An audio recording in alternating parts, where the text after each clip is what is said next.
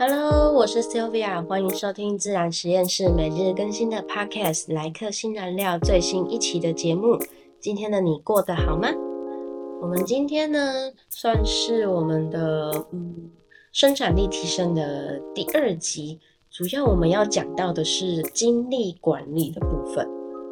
我觉得精力这件事情，可以想象很像是一个电池。我们每个人可以用的电量是不一样的，就是我们虽然时间每个人都是二十四小时没有错，但是当我们可以使用的电量不一样的时候，也表示可能我们能够做的事情就会有点不太一样。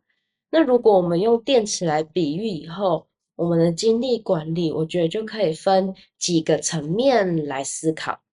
首先，第一个，我们先讲我们要放电好了，就是我们要使用我们的电池。那我们要如何有效的去放电？第一个是。我忘记，好像昨天还是前天的节目里面有提到的，就是去记录一下自己的，就是我在做哪些事情以后，我是觉得精力充沛的，在哪个时间点，我觉得我是能够专注的，心情也是好的，去做一下自己的能量地图，就可以去找出，诶，哪一个时间点我可以更容易专注，我更容易去做一些。呃，比较花时间的事情，那就可以用到上一期节目有讲到的时间保护区块，把这个时间找出来之后，把它保护下来，把你需要有创造性、思考性、不能被打断的任务放在这里。因为如果我们被打断的时候，我们会有切换的成本，那切换的成本就会让你的电池会有额外的耗电。所以，我们先找出自己适合专注的时间点，就让自己的电可以更有效的去执行。就很像是我们的车开在市区的时候会比较耗油，因为它走走停停，它会被红绿灯打断嘛，塞车打断。可是我们去开高速公路的时候，因为它是一路一直开一直开，所以它反而相对比较没有那么耗油。所以你可以想象这边是一样的意思。就像我们的电池很持续稳定的一直在耗，跟我开关开关开关这中间会有不同的耗能产生。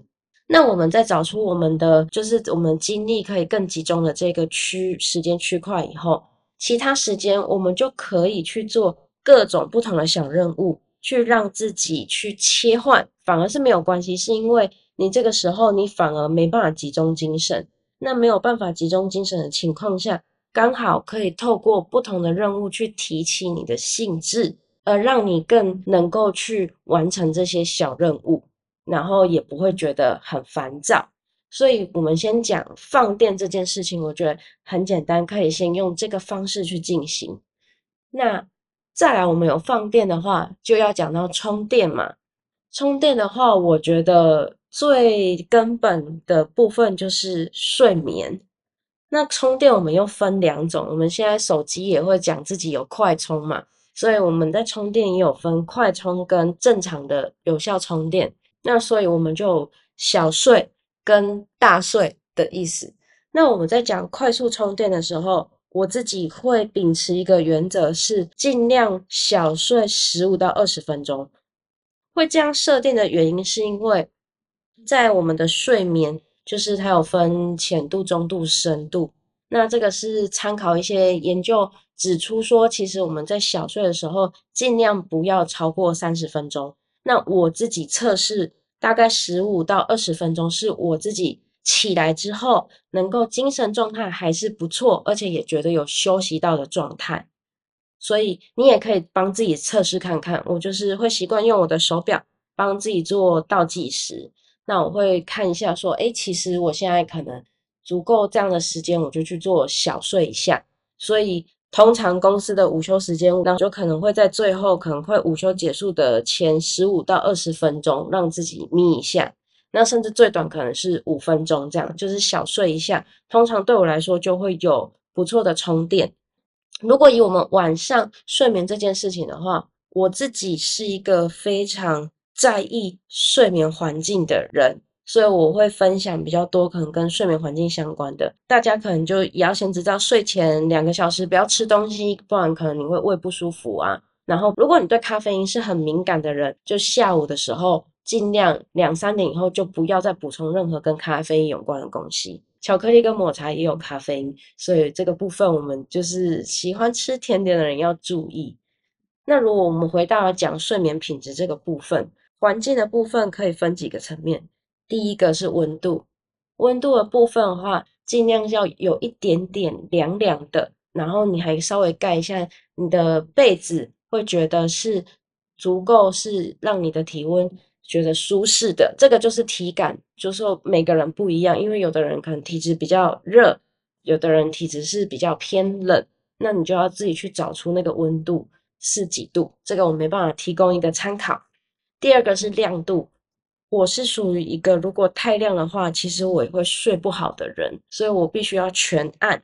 就是你的灯，如果小灯的话，你尽量可能是床底下，因为你可能想要让自己上厕所不要太黑嘛，那你就把你的小灯装在床底下，而不是开在上面，因为你有可能光这样的亮度也会影响你的睡眠。再来是声音，确认一下你自己的环境都知道声音的状况会不会太大声，你就可以做一些配套的措施。再来是气味。就是让你身体可以更放松的气味。最后呢，就是床垫跟枕头。如果你是可能有跟人家一起睡的话，那你如果又对这个翻身什么这些很敏感的话，那么建议就可以把，比如说床垫可能是分两个不同的床垫拼在一起，或者是干脆就买硬一点的床垫。那枕头你就是也是依照你自己个人，一定要去实际睡过。换到一个不会让你脖子不舒服，可是你也睡得舒适的，就是我会很在意我自己的睡眠品质，这个是比较有效充电的，毕竟这个是长期蓄电比较久的部分。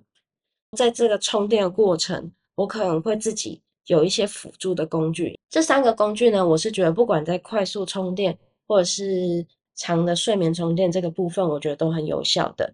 第一个是热敷眼罩。你可以考虑买就是抛弃式的，但如果真的很常用的话，我自己是有买充电式的。然后我充电式的部分的话，我是有买控制时间跟温度的。那你就会省很多钱，认真讲很多省很多。因为如果你是买花网的，那一个应该用一次应该十几二十块跑不掉。那你如果是买就是淘宝啊，或者比较便宜的，就是没有牌的，一次也要十块钱。但是你买就是热敷的充电型的眼罩，如果是插线版的，相对来说，我记得应该五百块内可能就买得到。那如果你想要无线版，那可能就贵一点点，就看你自己的选择。那第二个呢是软性的耳塞，而且这个耳塞不是 three N 的那一种，那种我用的不太习惯。有一种比较像是软的，它是软的，可以捏的。可以重复性使用的，它可以依照你的耳朵的形状去塞进去的。我比较推荐这一个可以使用。在第三个是精油，我会准备滚珠的精油。那你可以是可以是薰衣草啊，或者是一些柑橘，就是对你来说是闻起来比较舒适的精油。我会把它抹在，会抹在手心，然后去摸一下自己的脸，然后就是顺便闻。然后最后就是涂在那个鼻孔下面，这样子，让你在睡眠的过程中，就是还是可以闻到这些味道。所以我觉得比起一开始我们可能讲如何放电这件事情，其实它跟时间管理会有一点点关系。但经历这件事情，我觉得更多是我们要如何去充电。最后一个小小的，就是我们如果想要增加我们的蓄电量，怎么做？我目前觉得最有效的方法就是去运动。就是它去增加你的体力的耐久度，也会连带影响你的精力。所以整理起来，第一个我们就要先知道说，我们可以如何让自己放电是更有效率的。第二个是我们要如何快速的充电，有效的充电。第三个就是我们可以如何增加我们的蓄电量。这三个就是我今天想要跟大家分享关于精力管理我自己使用过的经验。希望对你来说也是有帮助的。那么我们今天的分享就到这边喽，谢谢你在这个时刻选择聆听我的节目。希望在这短短的时间能为你的生活增添一丝陪伴感。如果你有任何想听的主题，想要回馈给我的讯息，或是想要提问，都可以到我的说明资讯栏这边，我有留一个表单的网址，你都可以填写给我哟。今日的一句新燃料：有效的精力管理不是只关乎如何增加精力，还关乎如何有效的使用跟充电。我们明天再见喽，晚安。